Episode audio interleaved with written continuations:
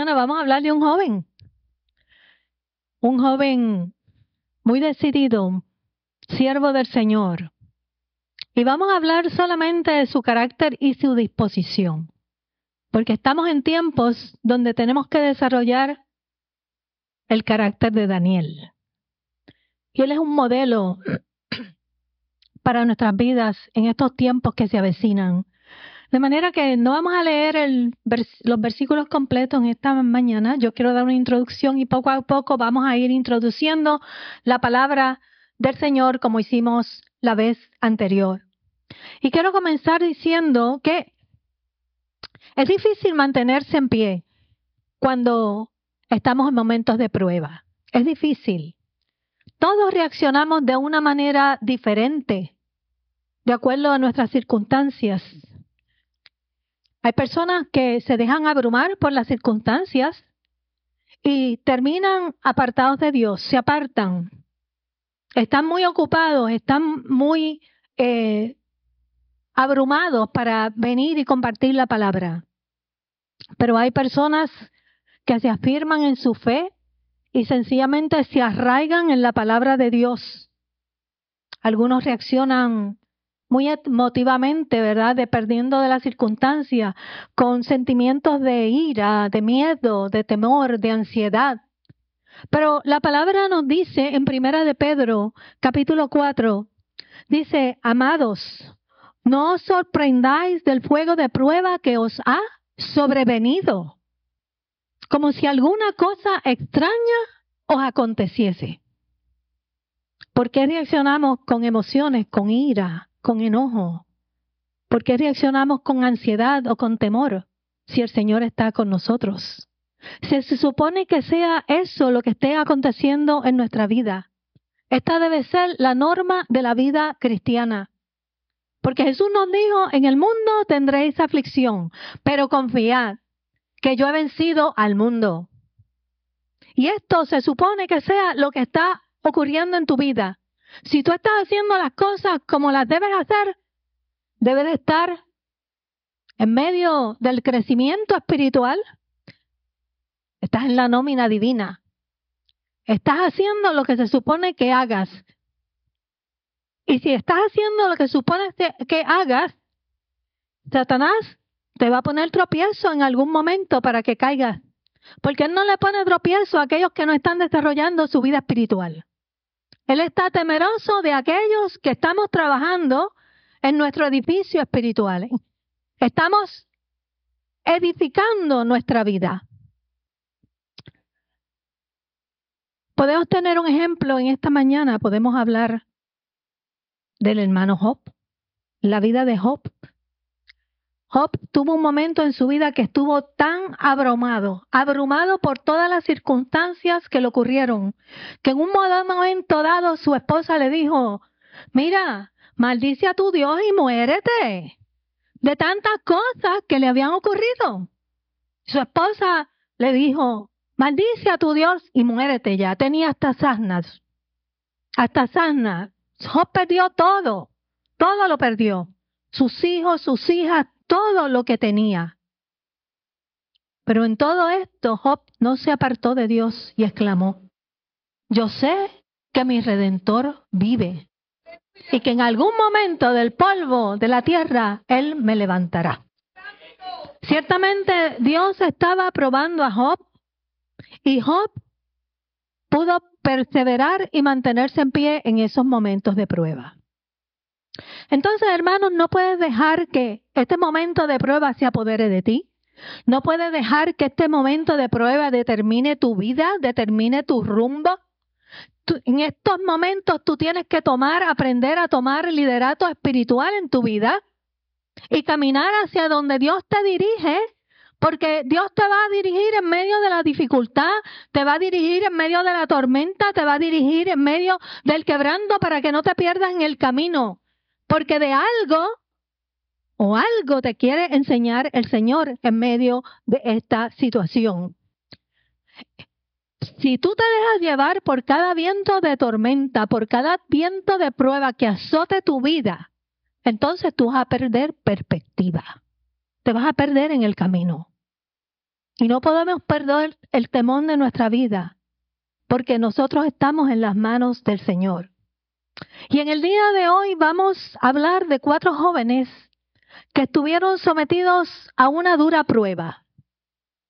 El país de Daniel, Ananías, Misael y Azarías, jóvenes israelitas, fue invadido y ellos fueron deportados a un país extraño.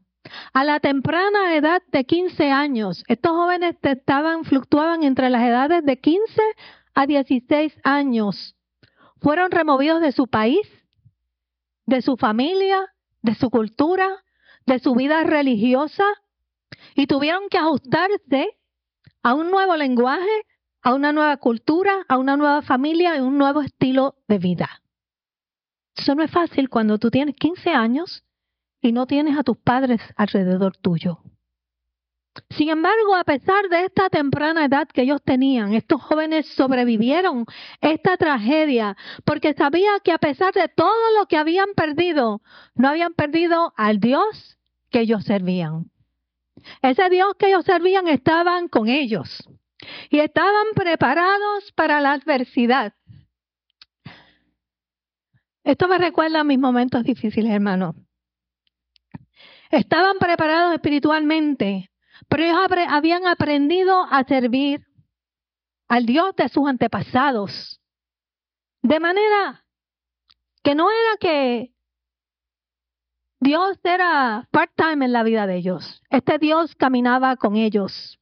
Este Dios era parte de su estilo de vida. Este era el Dios al que ellos servían diariamente. No era un apéndice en su vida. No era el Dios al que ellos llamaban cuando estaban en problemas. No era el Dios que, que tenían como amuleto. No era el Dios que les ayudaba de vez en cuando. Era el Dios que caminaba con ellos a diario. Este era el Dios que es como perdonando, ¿verdad? Para hacer un, un, una parte aquí como American Express. Tú no puedes salir de tu casa sin Él. No puedes salir de tu casa sin Él. Tienes que caminar, ¿verdad? Todo el tiempo con Él. Y en el día de hoy queremos enfocarnos en la figura de Daniel. Un joven que no tenía revelación sobre el propósito que Dios tenía en su vida para con él en este tiempo de adversidad. Pero solamente sabemos que Dios lo había preparado y lo levantó para ser, para ser testigo de él en este tiempo de adversidad específico para el pueblo de Israel. Un joven de 15 años iba a ser el modelo para Israel, porque este joven era fiel a Dios. Este joven era de carácter decidido y este joven era un fiel servidor del Señor. Y él se dispuso, cuando llegó a este lugar, a honrar a su Dios se dispuso a honrar a su Dios y la tribulación no fue una excusa para que él se alejara de Dios. A veces la tribulación es una excusa para muchas personas. Para muchas personas. Y a pesar de que fue deportado de su país, él no tenía ninguna intención de cambiar sus valores religiosos por los valores religiosos de un país pagano. Él no tenía nada, pero él solo sabía que si Dios estaba con él, él no tenía nada que temer. Porque este hombre, este joven había sido probado. Él conocía al Dios que le servía. Entonces vamos a hablar un poco del contexto de lo que está ocurriendo en este momento. Sabemos que el pueblo de Israel había entrado a la tierra prometida y había estado protegido por Dios durante todo este tiempo que ellos estuvieron en la tierra prometida. Era la tierra que fluía leche y miel. Dios se la había prometido y le había prometido que iban a estar bien. Y tuvieron abundancia de provisiones como Dios le había prometido. Tenían de todo. Ellos pidieron rey, Dios hasta le dio un rey. Le dio rey. Pero estuvieron así por 800 años. En abundancia, no en escasez. Lo que Dios le había prometido Pero saben lo que pasó en el camino, ¿verdad? Lo que le pasó todo el tiempo, que pecaron. Entonces Dios le está hablando, pero ellos continúan en su pecado.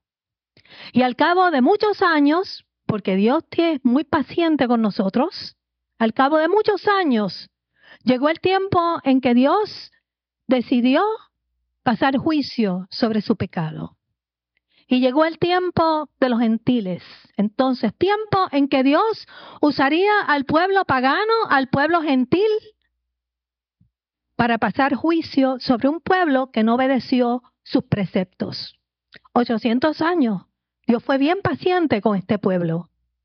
Y ya las tribus, para aquel tiempo, las tribus del norte, porque el reino estaba dividido en dos, norte y sur, las diez tribus del norte habían sido ya invadidas por Asiria y habían desaparecido del mapa.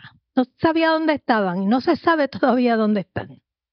El reino del sur todavía había, estaba allí, todavía estaba allí. No había sido deportado a Babilonia, pero Babilonia estaba causando estragos. Poco a poco estaba causando daño en el pueblo y lo hizo por un buen tiempo hasta que llegó el rey Nabucodonosor que los invadió y los llevó al exilio por 70 largos años. 70 largos años. Eso le costó su pecado. Entonces los profetas advirtieron, pero el pueblo no hizo caso. Como cuando Dios nos advierte y nosotros no hacemos caso. Porque muchas veces nos hacemos oídos sordos a la voz de Dios. Y pensamos que al Señor se le olvidó, pero al Señor no se le olvidó. El Señor está esperando por ti y por mí. Es paciente. ¿Por cuánto tiempo Noé estuvo predicando sobre el diluvio? ¿Por cuánto tiempo? Por 120 años. 120 años y la gente no le creyó. No le hicieron caso. Le dijeron, este está loco. Este está loco. ¿Y por cuánto tiempo hemos estado predicando que Cristo viene pronto y la gente se hace oídos sordos? Desde que comenzó la iglesia, desde que los apóstoles, desde la venida del Espíritu Santo, estamos predicando que Cristo viene por segunda vez. Y se le ha predicado a cada generación. Y la gente continúa sin hacerle caso. Pero Cristo viene. Bueno, Cristo viene. Y llegará el tiempo en que Cristo venga y cuando llegue ya será un poco tarde. Porque cuando Él venga aparecerá para juzgar y quebrantar, no para darnos otra oportunidad. La oportunidad, el tiempo de prepararnos para que Cristo venga es ahora. Antes de que el día terrible de Jehová llegue a nosotros. Este es el tiempo, por eso todavía lo estamos predicando. Porque es el tiempo de prepararnos. Porque todo, la gente se cree que se va con Cristo. Y hay gente que no se va con Cristo, aunque están en la iglesia. Tenemos que examinarnos. La palabra dice, por sus frutos los conoceréis. Tú tienes que examinar a ver qué fruto tú estás dando. Y no son los frutos que nosotros comemos. Búscate los frutos en la Biblia a ver qué es lo que dice la palabra, cuáles son los frutos que nosotros debemos estar dando. Si estamos en los frutos del Señor, nos vamos con Cristo, porque Él nos conoce, nos va a reconocer por los frutos. La palabra dice que muchos le dirán, Señor, Señor, en tu nombre hicimos esto, hicimos lo otro, y Él nos va a decir, apártate de mí, yo no te conozco. Yo no te conozco, tenemos que estar preparados. Y este es el tiempo de preparación, no nos hagamos oídos sordos. Entonces los profetas de aquel tiempo también vieron el día en que Dios traería al ejército babilónico a destruir a Jerusalén, a tomar el templo y a tomar todos los utensilios y al pueblo cautivo a Babilonia. Jeremías, escuchen lo que Jeremías les había dicho a este pueblo. Por tanto, así ha dicho Jehová de los ejércitos.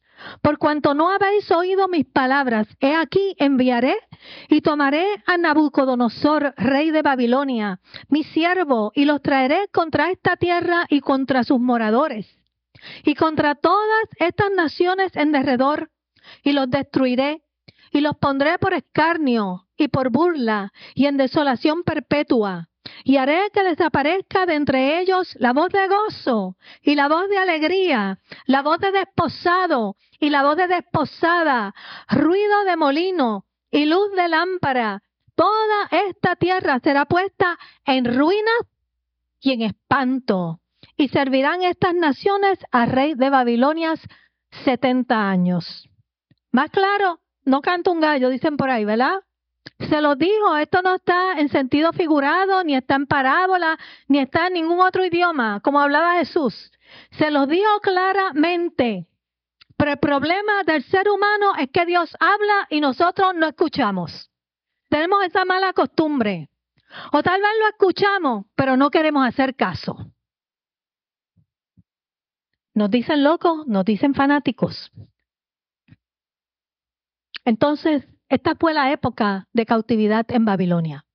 Uno de los eventos más importantes en la historia del judaísmo, hermanos. Y esta situación por la que atravesó el reino del sur del pueblo de Israel no ocurrió de un día para otro. Por décadas los profetas advirtieron a los dirigentes de Judá hablándole de que su idolatría, su inmoralidad, su injusticia y la falta de cuidado al pobre y al necesitado llevarían a la nación a la ruina. Porque Dios toma control de estas cosas. La idolatría, la inmoralidad, la injusticia. Dios quiere un pueblo justo, un pueblo que cuide los unos por los otros. Entonces, esta ciudad quedó en ruinas, destrozada, pero tú sabes qué, a Dios no le importó, porque Dios prefería dejar a sus hijos en vergüenza y verlos cautivos en tierra pagana a que vivieran como paganos en tierra santa. Porque la tierra que Dios le había dado es tierra santa. Todavía no le decimos nosotros tierra santa, vamos para tierra santa. Todavía, después de tantos años, nosotros le llamamos tierra santa, porque esa tierra le pertenecía a Dios. De eso hablamos el otro día. Le pertenecía a Dios, Dios se la había dado y los había dividido por tribus, pero la tierra le pertenecía a Dios y Dios no se la había dado para que lo deshonraran. ¿Tú te quieres comportar como un pagano? Entonces yo te envío a tierra pagana y allá Dios los envió. ¿Tú quieres adorar dioses falsos? Porque el, el Dios que vive aquí es el único Dios. Si tú quieres adorar dioses falsos, yo te envío a adorar dioses falsos a tierra de idólatras, a tierra pagana. Y allí Dios lo envió. Y ahora te vas a quedar ahí por 70 años. Por 70. A ver cómo te va. A ver si te gusta. Allá tú vas a hacer todo lo que tú quieras. Así es que Dios trabaja con nosotros cuando no lo escuchamos. Dios es amor, pero es fuego consumidor. Y cuando Él es paciente y no le hacemos caso, luego Él nos trata con mano dura para que lo respetemos, para que entendamos y para que la próxima vez no lo hagamos. No es lo que hacemos nosotros con nuestros hijos. Lo que pasa es que Dios no, no tiene el ay bendito que nosotros tenemos. Él no, él no nos trata con el ay bendito pero nos trata con mano dura. Aunque seamos sus hijos amados, nos trata con mano dura. Entonces, después de enviar a los profetas, mucho tiempo después, llegó el día. Llegó el día de la caída de Jerusalén. Y nos dice la palabra de la siguiente manera. Ahora estamos en Daniel 1, versículo 1. En el año tercero del reinado de Joacín, rey de Judá, vino Nabucodonosor, rey de Babilonia, a Jerusalén y la sitió. Y el Señor entregó en sus manos a Joacín, rey de Judá, y parte de los utensilios de la casa de Dios, y los trajo a tierra de Sinaí, Sinar, a la casa de su Dios, y colocó los utensilios en la casa del tesoro de su Dios. Finalmente, Bajo el mando de Nabucodonosor, el templo fue destruido, se tomaron los utensilios y los transportó, se transportaron al lugar, al templo de los dioses paganos de Babilonia. Allá estaban. Ellos perdieron el centro de su vida, el centro de su vida en este país era el centro religioso, su templo. Eso era lo que le daba razón de existencia a este pueblo. Ahora, si querían buscar de Dios, lo tenían que buscar de todo corazón, de todo corazón. Eso le dijo Dios cuando los exportó, los, sacó de tierra de Israel. Dice, me buscarán, pero no me encontrarán. Me encontrarán cuando me busquen con todo su corazón. Ellos hicieron oídos sordos a la voz de Dios. Ahora Dios no lo escuchaba a ellos. Ahí los dejó por 70 años hasta que lo buscaran de todo su corazón. ¿Y sabe lo que pasa, hermano? Que el religioso no sabe buscar a Dios de todo su corazón. Porque nunca ha experimentado esa transformación de vida que nosotros experimentamos cuando venimos a Jesús. Eran personas religiosas, hacían las cosas religiosamente, pero nunca habían aprendido a buscar a Dios de todo su corazón. Y esta debe haber sido una experiencia bien terrible, bien difícil para este pueblo, porque nadie podía entrar y salir durante todo este tiempo. Por lo tanto, no habían alimentos, no habían las cosas materiales necesarias para el sustento diario de ellos. Gran tiempo de gran sufrimiento porque después de tenerlo todo, se quedaron en que no tenían nada. E ir de un extremo al otro es bien difícil, porque gozaron de todo lo que lo material, y ahora se quedaron sin nada. Y la ley de Moisés le explicaba a Israel, le explicaba cómo ellos iban a vivir mientras vivían en la tierra de Dios. Pero ahora el tiempo de los gentiles había comenzado, el tiempo en que Dios estaba utilizando al pueblo pagano para llevar juicio a su pueblo, estaban ahora fuera de la tierra de Dios. Y para este tiempo Dios había levantado a Daniel para que fuera ejemplo de cómo debían ahora vivir para Dios, para, para su Dios, en tierra pagana. Este es el ejemplo que tenemos en Daniel. Cómo este pueblo, que era religioso, tenía que levantarse en medio de un pueblo pagano y honrar a su Dios.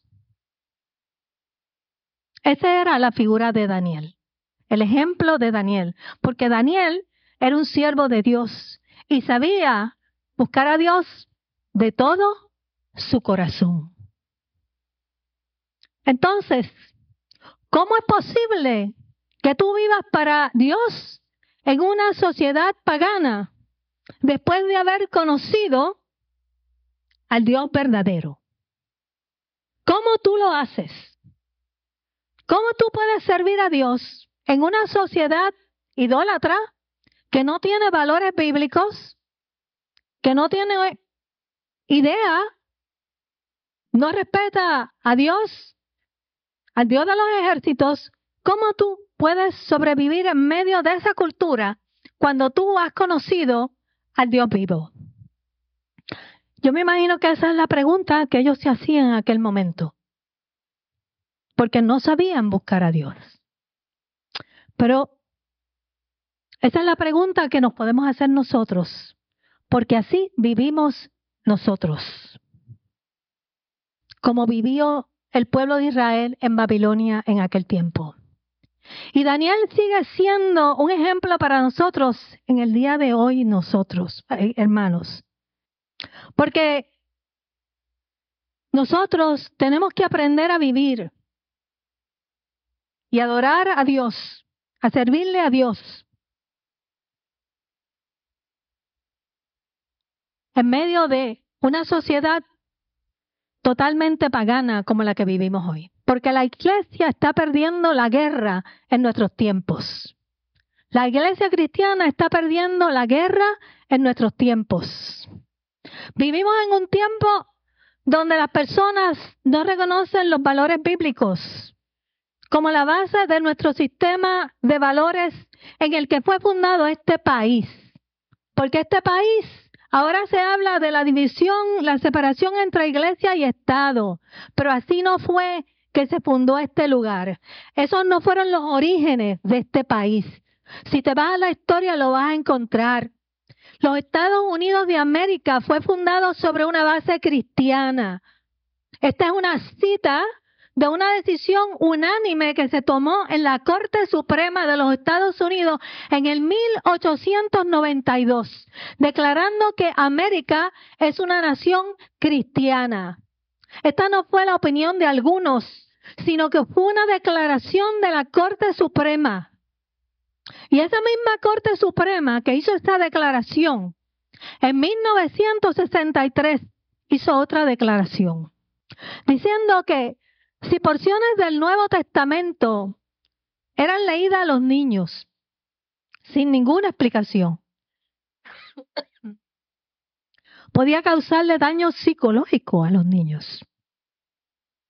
Algo pasó entre el 1892 y el 1973, hermanos, que los lazos judío-cristianos en el país fueron debilitándose. Y yo creo que hasta este momento prácticamente han sido removidos en términos de ideología, ¿verdad? Y de nuestros valores religiosos. Y a consecuencia de esto, ahora, ya no vivimos en un país cristiano, hermano. Si usted no lo sabía, nosotros vivimos en un país pagano. Vivimos en un país pagano, donde se adoran muchos dioses, donde Dios ha dejado de ser el centro de este lugar. Y por eso vamos a pagar las consecuencias, porque nos va a pasar como el pueblo de Israel, que Dios le habla y le habla, y le habló por 800 años y no escucharon. Pero va a llegar el tiempo en que Dios va a hacer lo mismo que hizo con Israel. Porque Dios es el mismo ayer, hoy y siempre. Espérelo, que eso nos llega. Espérelo, que eso nos llega. Dios es paciente como fue con su pueblo. Entonces, ya los valores bíblicos no son la opinión de la mayoría. De manera que esto nos lleva a preguntarnos si tú crees en los valores bíblicos todavía. Si tú le sirves al Dios que nosotros le servimos, ¿cómo tú estás supuesto a vivir? Y la contestación para esto lo vemos en el libro de Daniel, donde lo vemos viviendo bajo las mismas circunstancias que nosotros vivimos o que vamos a vivir. Te tienes que mantener en pie en medio de una cultura pagana. Y la manera en que Daniel lo hizo fue dando a respetar sus valores, sus valores religiosos. Y le dijo, voy a leer entonces, voy a continuar leyendo en la palabra, dice, y dijo el rey a Aspenas, jefe de los eunucos, Aspenas, jefe de los eunucos, Aspenas, que trajese de los hijos de Israel del linaje real, de los príncipes. Muchachos en quienes no hubiese tacha alguna, de buen parecer, enseñados en toda sabiduría, sabios en ciencia y de buen entendimiento, e idóneos para estar en el palacio del rey, y que les enseñase las letras y la lengua de los caldeos. Y les señaló el rey ración para cada día, de la provisión de la comida del rey y del vino que él bebía, y que los criase tres años, para que al fin de ellos se presentasen delante del rey. La política del rey era la de entrenar a las mejores mentes de aquellos países que él conquistara para poderlas usar en el reino. Poderlas entrenar para que sirvieran en el reino. Estas personas tenían ciertas características, debían ser hombres jóvenes, sin defecto físico. Él quería lo mejor de lo mejor, hasta bien parecidos, que tuvieran una buena imagen, que mostraran una actitud por aprender, bien informados y cualificados para trabajar en el palacio. Esta era su estrategia. Primeramente, él les enseñaba la lengua. Luego les instruía, les instruía en la literatura babilónica y en todo lo que tuviera que, que, fuera de importancia para, para que pudiera ser designado en alguna tarea en el palacio. Entrenados por tres años. Y una vez estaban entrenados, entonces estaban listos para comenzar el servicio al rey. Estos jóvenes judíos eran superiores en todas las áreas, resultaron ser los mejores, resultaron ser los más brillantes y los mejores. Pero lo que los babilónicos no sabían, los babilonios no sabían era que habían sido preparados por Dios para este momento, porque Dios sabía lo que iba a ocurrir, porque Él fue el que determinó este tiempo. Y los preparó y los trajo de lejos para que fueran testigos de Él en este lugar pertenecían a la tribu de Judá y venían de la familia real de Judá. Y una vez seleccionaron, le asignaron nombres nuevos que hacían referencia a los dioses falsos de Babilonia. Los, los nombres que ellos tenían hacían referencia a los dioses, al Dios de Israel, pero estos hacían referencia a los dioses falsos de Babilonia. Y le pusieron a Daniel, le pusieron Beltasar, Belsasar, Ananías, Sadrach, a Misael Mesac y a Abednego.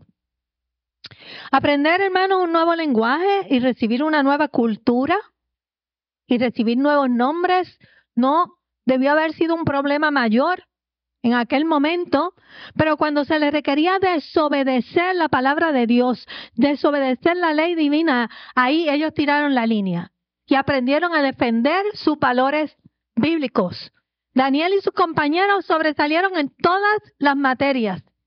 Y Dios le dio la oportunidad de demostrarle a los caldeos que su fe y su cultura era superior a la de ellos.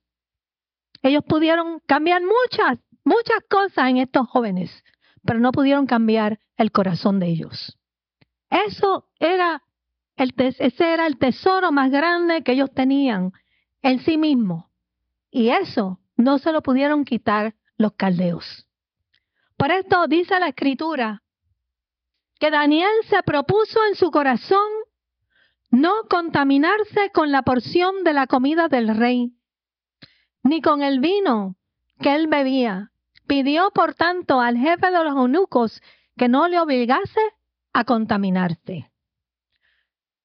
Daniel tuvo la valentía de pedirle al eunuco algo que le costaría la vida a ese hombre porque él estaba bajo la autoridad del eunuco. Y si a él le sucedía algo por no comerse los alimentos, el hombre se debilitaba o algo le pasaba, a quien le costaba la vida era al eunuco. De seguro que la comida del rey era la mejor del país, ¿verdad? Eran los mejores manjares que habían en Babilonia, tenían que estar en la mesa del rey. Pero para, para Daniel eso no significaba nada.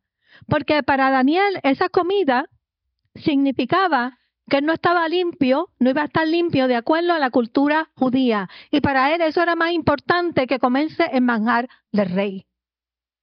Además de que él no iba a estar limpio, los alimentos que ciertamente eran impuros para él, tenían que ser ofrecidos primeramente a los dioses de Babilonia antes de ponerlos en la mesa del rey. Entonces Daniel, en medio de esa adversidad, se propuso ser diferente. No contaminar su corazón con otra cultura. No contaminar su corazón con otros dioses. Porque él conocía profundamente al Dios que le servía. De hecho, el nombre de Daniel significa Dios es mi juez.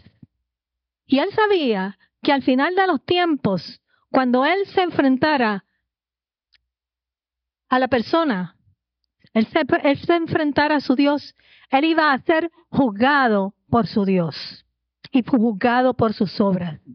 Entonces nuestra mentalidad debe de ser que no importa cuántas fuerzas anticristianas nosotros enfrentemos en nuestra vida, cuántas fuerzas anticristianas nosotros enfrentemos en este país, debemos imitar el carácter, la fidelidad y la valentía de este Daniel. Su estilo de vida. El ayuno de Daniel está muy de moda en nuestros tiempos, ¿cierto? Todo el mundo conoce el estilo, el, ayuno de Daniel. Pero nadie habla del carácter, nadie habla de la fidelidad y nadie habla de cómo Daniel se comportó en aquel momento, de su estilo de vida. Ese estilo de vida no está de moda todavía en nuestros tiempos. Por eso estamos donde estamos. Daniel tomó postura. Entonces, ¿cómo podemos resistir las fuerzas que nos presionan a conformarnos al mundo, hermanos? Vamos a hablar de nosotros. Ya hablamos de Daniel. ¿Cómo nosotros como cristianos podemos sobreponernos a las fuerzas que nos presionan y no conformarnos, no acomodarnos al mundo, no ceder a las exigencias del mundo. Romanos 12.2 nos dice de la siguiente manera, no os conforméis a este siglo, sino transformaos. Así es como nosotros podemos hacer la transición. No conforméis a este siglo, sino transformaos por medio de la renovación de vuestro entendimiento para que comprobéis cuál es la verdadera eh, voluntad de Dios. Nosotros tenemos que transformar nuestra vida, nuestro entendimiento y saber lo que a Dios le agrada y no le agrada. Pero no podemos acomodar a lo que el mundo nos está pidiendo. Tenemos que transformar nuestro interior. Tenemos que transformar nuestra vida. Y hablamos de la transformación de vida. Hablamos de que el Señor nos ha dado nueva vida y que tenemos que hacer crecer esa nueva vida en nosotros. Hermano, y no lo hacemos. Pero eso es lo que te va a mantener en pie en el día de la prueba. Te va a mantener en pie en el día en que tú tengas que darle cuenta a Dios. No nos podemos acomodar al mundo. Dice que los que se conforman al mundo son las personas que ceden a la presión externa. Se acomodaron, le dijeron que no y ellos hicieron lo que le dijeron. El otro día yo estaba en un restaurante y oré por mis alimentos y una persona se levantó a darme gracias por el testimonio. Porque ahora no nos atrevemos ni a orar por los alimentos en un lugar público. La gente ora por sus alimentos muchas veces en sus casas, pero no públicamente. No nos podemos conformar, ajustar al mundo. Tenemos que hacer que el mundo se ajuste a nosotros. Y estamos haciendo lo contrario, hermanos. Estamos haciendo lo contrario. No podemos ceder a la presión externa. Pero dice que las personas transformadas son personas cuyas vidas son controladas por el poder que hay en ellos, el poder del Espíritu de Dios que mora en nosotros. Transforma nuestra, nuestra persona a la imagen de Cristo. Y a Cristo es que nos tenemos que parecer para poder vencer. Por eso Jesús dijo, en el mundo tendréis aflicción, pero confiad que yo he vencido al mundo. Él fue el que venció. Y nosotros venceremos si nos parecemos a Él. Esa es la fortaleza interna que nosotros tenemos que tener. Por eso, Primera de Corintios 3 nos dice que tengamos cuidado cómo nosotros sobreedificamos nuestra vida. Porque nosotros estamos construyendo un edificio espiritual. Y si usted no lo construye, hermano, tú nunca te vas a parecer a Cristo. Entonces no vas a tener la fortaleza, el carácter para pararte y decirle al mundo, tú no vas a cambiar mis valores. Yo voy a permanecer transformado. Yo voy a permanecer mis valores bíblicos. Es importante que edifiquemos nuestra vida espiritual con los mejores materiales, porque nos habla Primera de Corintios 3, nos dice que tenemos que hacerlo con los mejores materiales. Para que cuando llegue el momento de prueba pases por el fuego y tu edificio, tu vida quede en pie como quedó la de Daniel. Daniel y sus tres amigos eran jóvenes transformados, hermanos, por el poder de Dios. Dios pudo cambiar sus mentes. Y porque pudo transformarlos, ellos fueron testigos de Dios y pudo transformar los gobernantes de Babilonia y traerle gloria a Él. Y nosotros queremos traerle gloria a Dios, pero no podemos traerle gloria a Dios si no somos transformados a la imagen de Jesús. Daniel quería ponerse en una posición donde Dios se moviera en su vida y Dios se movió. Después hablaremos más de la historia de Daniel. Pero vendrá el tiempo en tu vida y en la mía y en la de todos nosotros, en tu vida de fe, que vas a ser probado y vas a ser probado duramente. Y la tentación va a venir a tu vida.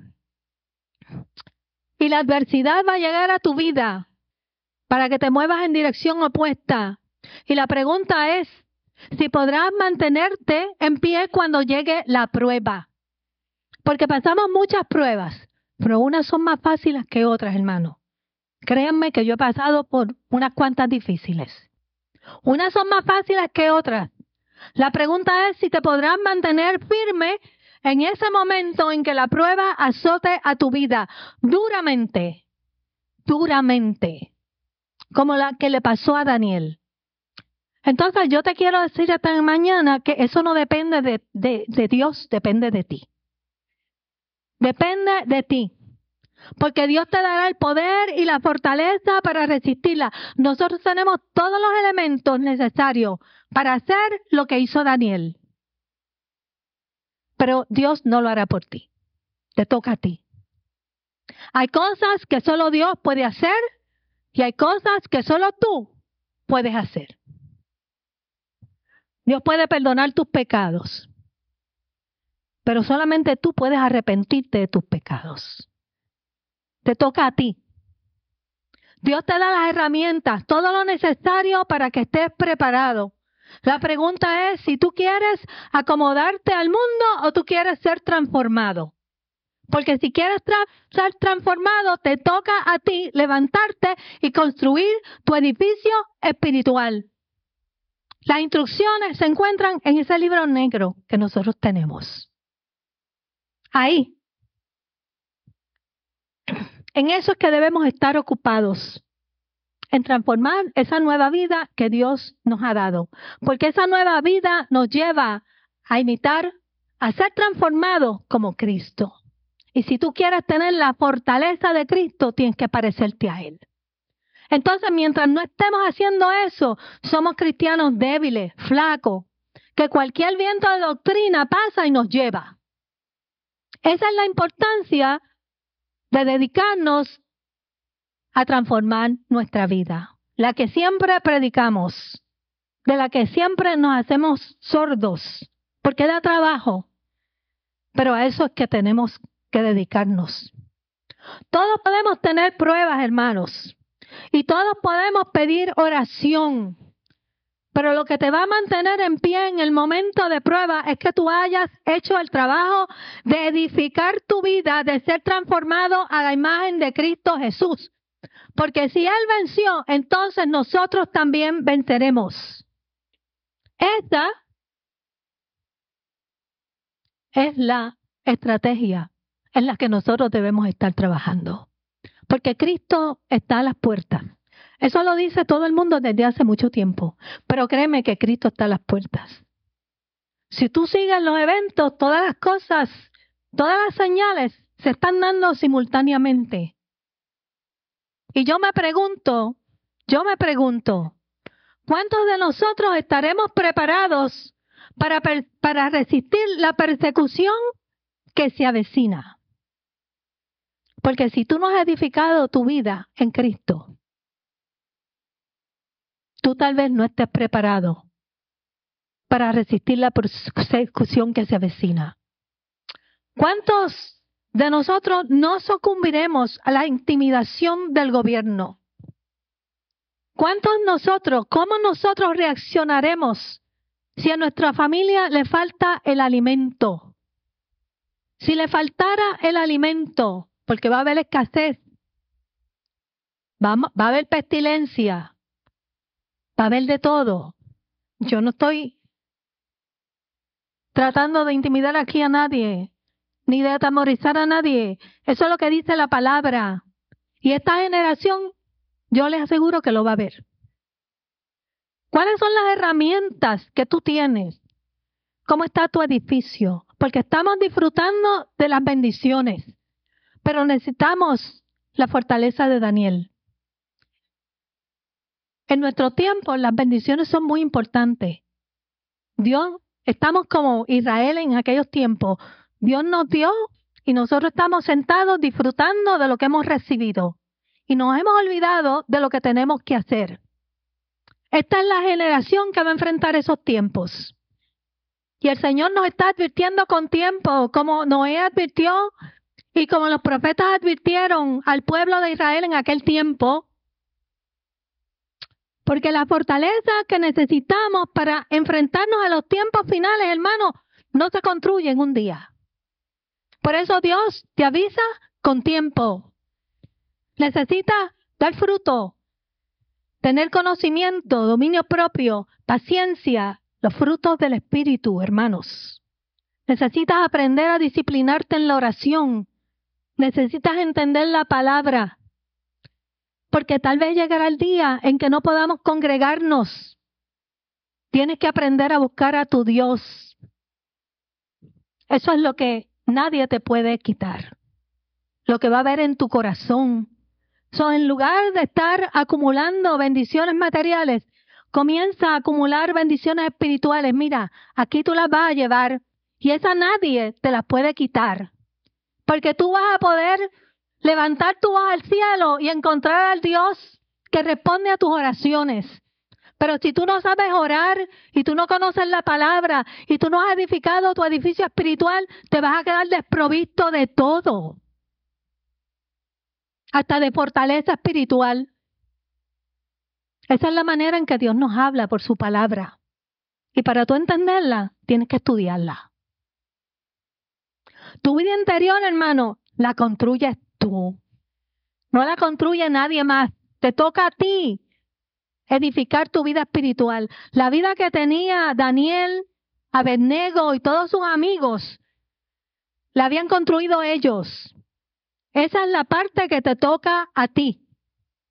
Y todas esas herramientas nadie te las puede quitar. ¿En qué etapa se encuentra tu construcción? Te pregunto yo en esta mañana. Porque todo se supone, si tú has recibido nueva vida en Cristo, porque has recibido a Jesucristo como tu Salvador personal, todos estamos construyendo. Se supone que estemos construyendo. ¿En qué etapa se encuentra tu construcción? Porque hay personas que solo han puesto los fundamentos y llevan 10 años en el Evangelio. ¿En qué etapa tú te encuentras? Hay personas que no están usando los mejores materiales. La palabra nos habla de cuáles son los mejores materiales. Hay personas que están construyendo con heno y con hojarasca. ¿Sabes lo que sucede con esos materiales? Que cuando pasan por el fuego, se queman. ¿Y tú sabes lo que es el fuego? La prueba. Entonces no quedan en pie. No quedan en pie. No te podrás mantener en pie como se mantuvo Daniel. Tienes que construir, hermano, con pasión, dándole lo mejor al Señor. Esos son los mejores materiales que tú puedes utilizar para construir tu edificio espiritual. Lo mejor. Porque cuando tú construyes con lo mejor, cuando pases por el fuego, dice que no te, no te quemará. Y cuando pases por las aguas, no te anegarán. Y la llama no arderá en ti. Dice Isaías, quedarás en pie como quedó Daniel. No importa tiempo de prueba que tú pases, tú quedarás en pie como quedó Daniel. Y tal vez tú pienses que para eso falta mucho, pero tú no sabes lo que pasa el día de mañana contigo. Tal vez Cristo venga dentro de 10, 15 años, 20 años, ponle a lo más. Y acuérdate que lo que tú construyas es lo que tú le estás enseñando a tus hijos. Y tal vez tú no lo ves, pero tu generación lo va a ver. Entonces, si tú no le estás dando el ejemplo a tus niños, ¿cómo ellos van a construir su vida? Te toca a ti enseñarles, porque tú los traes aquí tres horas todos los domingos y que ellos aprenden el resto de la semana. Tú eres el modelo para ellos. Y si tú quieres que ellos se vayan con Cristo, que posiblemente cuando ellos estén adultos o jóvenes verán esos eventos, nosotros necesitamos enseñarles como padres responsables cómo edificar sus vidas. Si tú no la edificas, ellos no la van a poder edificar.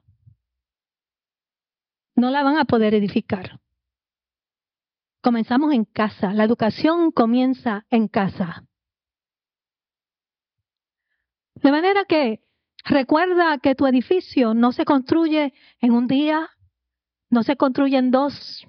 Puede tomar toda tu vida. Lo que el Señor nos está diciendo es que si tú no estás edificando, comiences ya. Porque el final de tu vida está determinado por las decisiones que tú tomes al comienzo de tu vida. Daniel tomó la, decisión de separarse para su Dios y dedicó su vida a Dios. No podemos tener buenos resultados si tomamos malas decisiones. Y no podemos pensar en la de nosotros nada más, en nuestras decisiones. Tenemos que pensar que nuestras decisiones afectan toda nuestra familia. Toda nuestra familia. Por eso Daniel estuvo en el foso de los leones. De nuevo, Daniel fue arrojado al horno de fuego. ¿Y sabe quién estuvo allí con él? Dios. Jesucristo estuvo allí junto con ellos. En todo momento en todo momento, porque él decidió caminar con Dios. Y como él decidió caminar con Dios, Dios anduvo con él. Si tú no quieres caminar con Dios, Dios no va contigo. Pero si tú quieres caminar con Dios, Dios caminará contigo. Entonces es una decisión que cada uno de nosotros tenemos que tomar. Tenemos que examinarnos seriamente y ver dónde estamos en nuestro edificio, y si estamos, ¿qué fruto estamos dando? Porque tú te puedes autoexaminar y saber si tú estás firme en la roca o si tú estás débil en la fe. Si tú estás edificando con heno y hojarasca o si tú estás edificando con piedras preciosas. Eso lo sabes tú y lo sabe el Señor. No lo sé yo, pero el Señor en este día te llama a que camines con Él. Te llama a que examines tu vida. Y que si tú necesitas fortaleza, tú necesitas dirección en tu vida espiritual, venga al altar. Venga al altar. Pasa. Porque aquí está la presencia de Dios.